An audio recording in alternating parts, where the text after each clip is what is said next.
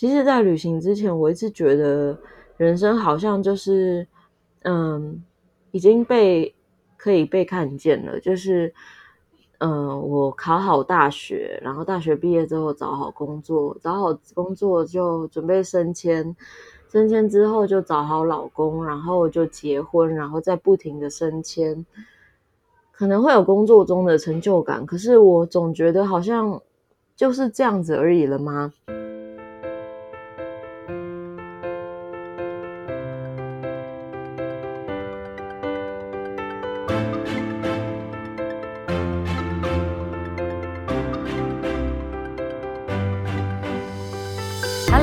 欢迎来到 Her Story，她的赫兹共振。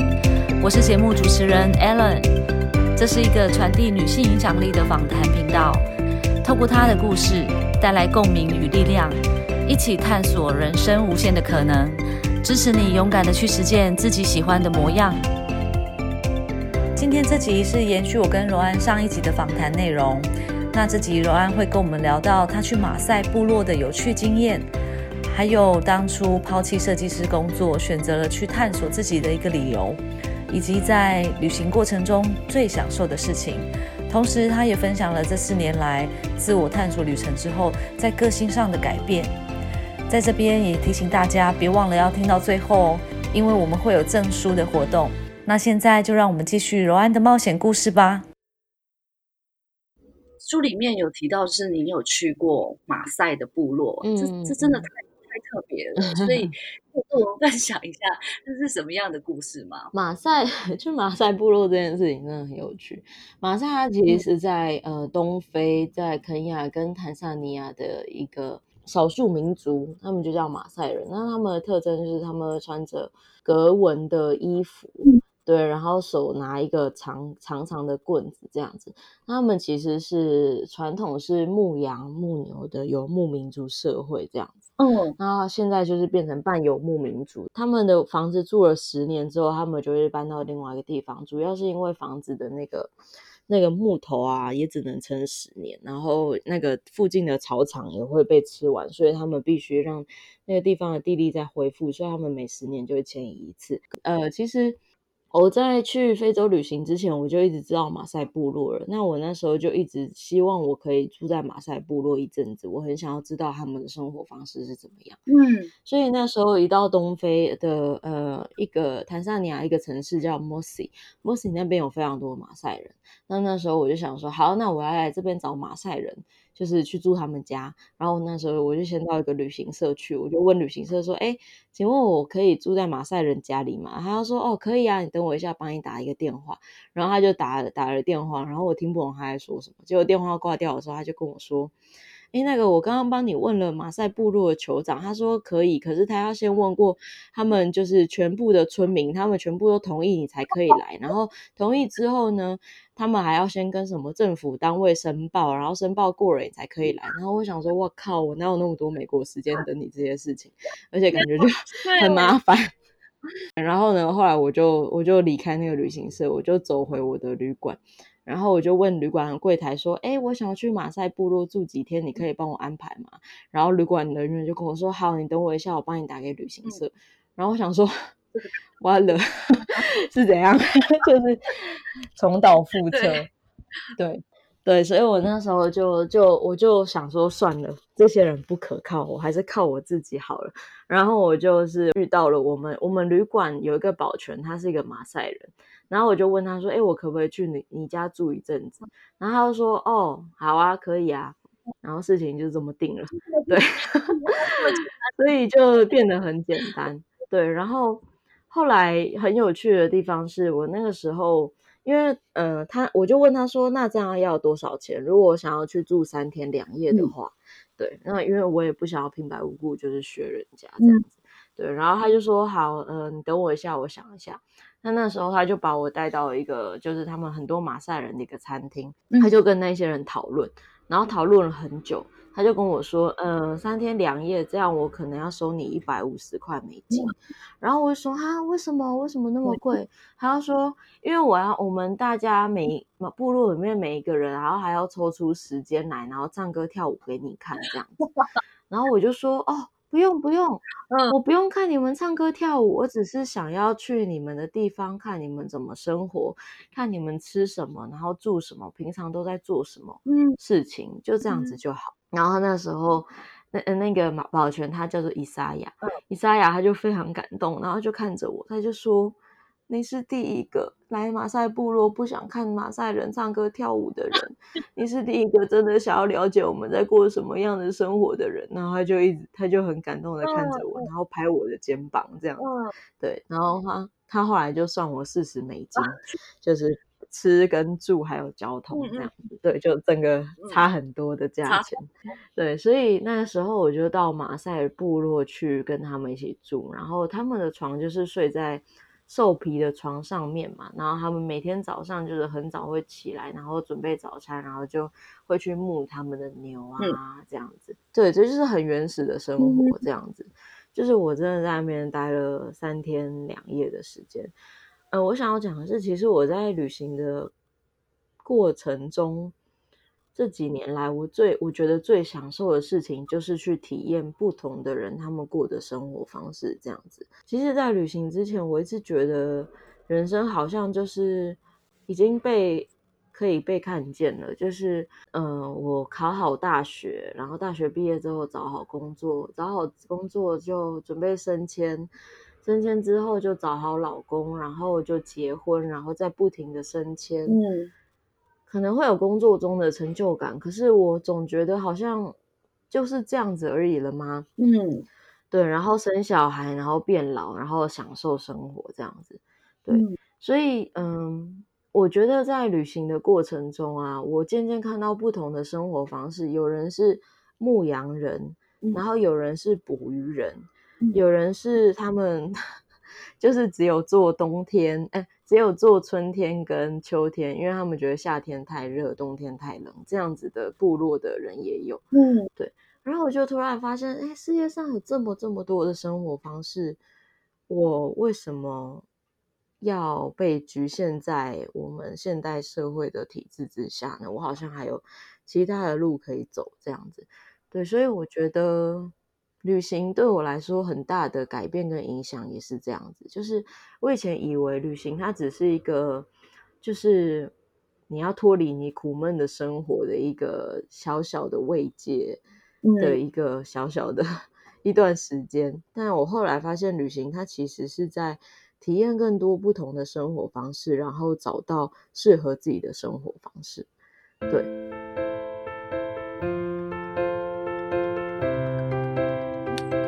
这段分享，让我内心真的很感动。因为旅行让年纪轻轻的柔安真正的体验到世界上很多不同的生活样貌，也因为这趟过程，让他知道人生还有更多的可能。而旅行对现在的他来说，最大的意义就是借由这些体验来找到适合自己的生活方式。接下来，我们也来听听，在这样的四年旅途之后，柔安在个性上有没有什么样的改变？个性哦，我以前其实是个妈宝，就是嗯嗯，我在大学毕业去旅行之前，我的指甲都是我妈帮我剪的。就是我妈她其实很照顾我们，然后呃，我从小到大也都是一直待在桃园，就是包括大学也是在桃园读的，我读念中原大学这样子。嗯对，所以其实真的就是你没有什么机会出去看看，而且也世界也很小、很封闭，而且被保护的很好。嗯对啊，一辈子都住家里，然后去旅行之后，我觉得最大的收获应该就是发现自己可以独自处理这些事情，面对这些事情，然后可以好好面对自己的孤单、忧伤，不用去依靠别人，就是独立的感觉。最大的改变应该就是这个，当然有很多真的是数不清的改变，可是这些真的没有办法细数。像我觉得，像我刚刚说的那个，对于生活方式的体悟也是一个改变。对啊，有太多太多，但是。嗯，我觉得对我自身最大的改变应该就是独立这件事情。那罗爱四年下来，你总共去了几个国家啊？而且你你通常怎么选择你下一个地点的？嗯，我总共去了二十四个国家，嗯，对，然后怎么选择要去的地点？我一开始的选择方式其实就是看哪边机票便宜去哪里，所以我就一开始都是去那个东南亚。哦那后来还有中国，像我去呃有一些就是梦想啊，比如说在电视上看到那个蒙古的那个草原啊，后来就想要去蒙古草原，然后就去蒙古了。那后来就是因为觉得背包客当这么久了，好像应该去试炼一下了，所以就想说嗯那去印度好了。那去完印度之后就觉得，哎，去印度，印度好像 OK，那去试试看非洲好了，非洲好像更更困难一点，所以就去了非洲。对，那去非洲的时候，其实我先先飞到希腊，因为希腊机票最便宜。嗯，然后我想说，我从希腊再一路看要直接飞到埃及，还是怎么走到非洲这样。嗯，所以我会有一个大目标。嗯嗯，然后订机票，再慢慢的过嗯去。对，然后中间不会有什么行程的规划，但是就是我大概会知道我在八月的时候要到非洲，因为我要去看动物大迁徙，就是这样子而已。哦嗯，大方向了以后，然后哪哪些机票便宜，就是过去，然后可能中间会站，也许你就会下来看看。对对对对对，没错没错。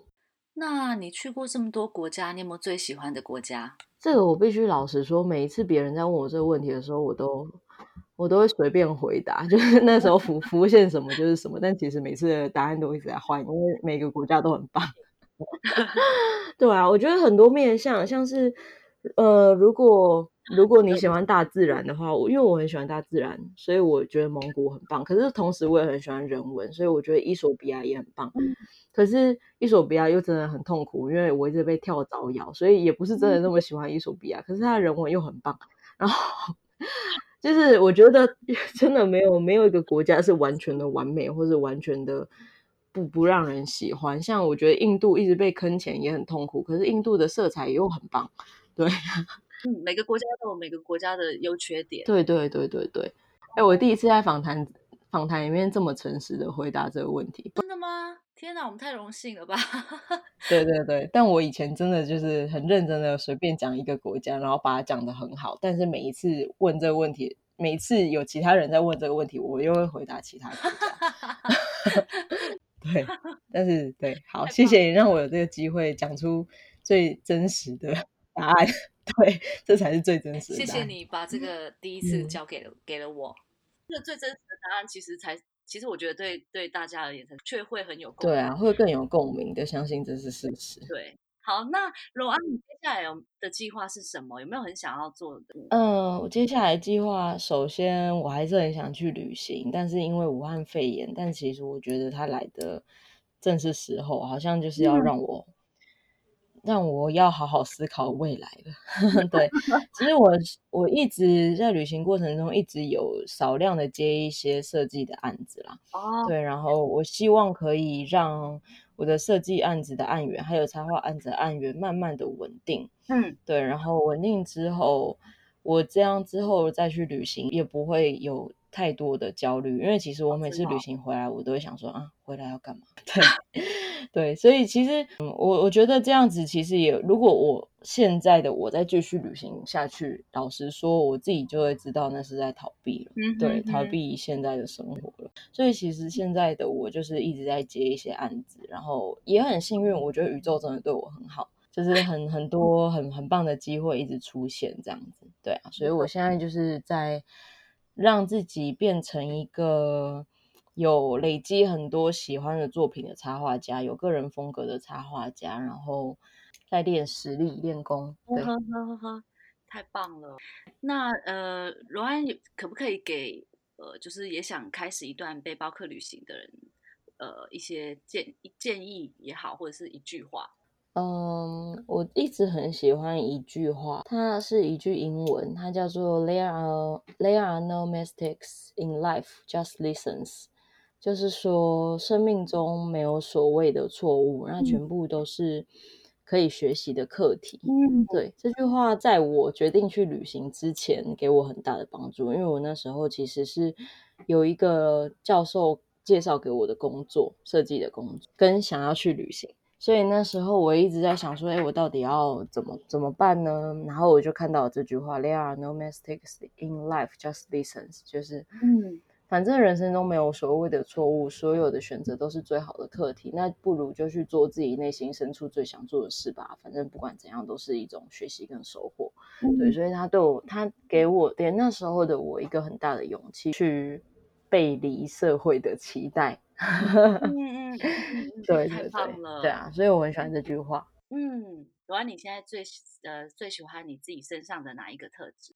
我觉得是开放的心。嗯，而且这也是旅行让我得到的，就是对任何事物、任何人都会很开放的，想要去，应该说至少不会有先见之明的关起一扇门来，不可不去跟他们接触这样子。嗯，对，所以我觉得很开放这件事情，也真的让我获得了很多不同的收获。嗯嗯，这点真的很重要，因为很多时候，如果你有刻板印象，或者是你自己。可能先有一些想法，把自己先锁住了，你是根本就没有办法去体会到其他事情跟一些经验的。借由罗安这些分享，还有他书中带来的，我这其实我真的觉得这是一个非常丰富的书。诶，它不是旅游书，它很多是它也是哲学书，你知道吗？没有，其实有一有一种被你带去那个国家的感觉，但是你又会知道说。绝对会想象是说，是那那个亲身体验会有多大的震撼。嗯，然后你因为你上面有很多对于你自己内心的剖析，我们就会跟着你去检讨到自己内心，你知道吗？其实就是好像跟着你一起这样子做，我觉得真的很棒。啊，谢谢，对，好感动哦，很你才让我。那听众朋友如果有想到。想要找到呃柔安的话，可以到边找找到你呢？可以到我的粉丝专业，叫我没钱，所以边画画边旅行，或者是我的 IG，它叫 Roan Chen，R O A N N 底线 C H E N，都可以找到我。谢谢，今天非常谢谢柔安。对，谢谢你，谢谢大家。听完柔安的分享，有让你们获得什么启发吗？柔安透过旅行体验到了世界上有很多不同的生活方式，然后借此来反思以及寻找自己喜欢的生活模样。就如同这个节目想要带给大家的理念，我希望每一个人无论在人生的哪一个阶段，都可以保持呃探索新鲜事物的一个心，勇敢的去寻找自己的可能性。我自己最喜欢的一句话，也就是柔安分享给大家的那句名言。人生没有所谓的错误，一切都是学习与成长的课题。这句话也提醒了我，人生的每个阶段都是选择，每做出了一个决定，就会往那个地方走。然后无论选择了什么，都有它不同的美好。每一个时期的自己都有值得学习跟鼓励的地方。就像我决定做这个频道一样，我不确定它是否可以真的影响或者是帮助到别人什么。但是我想这件事情一定会有它美好的地方。在这本书我没钱，所以边画画边旅行里面有很多难以体验的奇幻旅程，以及很多值得令人醒思，还有很多感动的地方。我很真心的推荐给大家。所以在节目最后呢，我也要抽出三位呃幸运的听众，要送给你们这本书。你现在只要截图自己的画面。写下在呃整个访谈中，柔安的哪一个故事，或者是哪一句话，有鼓励到，或者是启发到你，或者是让你印象深刻的，然后分享在你们的 IG 现实动态上，并 tag 我，就有机会获得这本书哦。活动的时间是七月二十七号到八月八号，记得一定要 tag 我，我才有办法抽到你们哦。如果你喜欢我的节目，欢迎到 Apple Podcast 帮我打五颗星。让这个节目可以持续的做下去，带给你们更多的收获与价值。如果你有任何想法，也非常欢迎在 Apple Podcast 留言给我，或是到 IG、脸书搜寻 Her Story，它的赫兹共振就可以找到我哦。希望今天的节目能带给你们收获。人生最浪费不起的就是时间，所以谢谢你们的收听。改变不是为了取悦别人，而是忠于自我。勇气是这个节目唯一的共同赫兹。那么，我们下次见。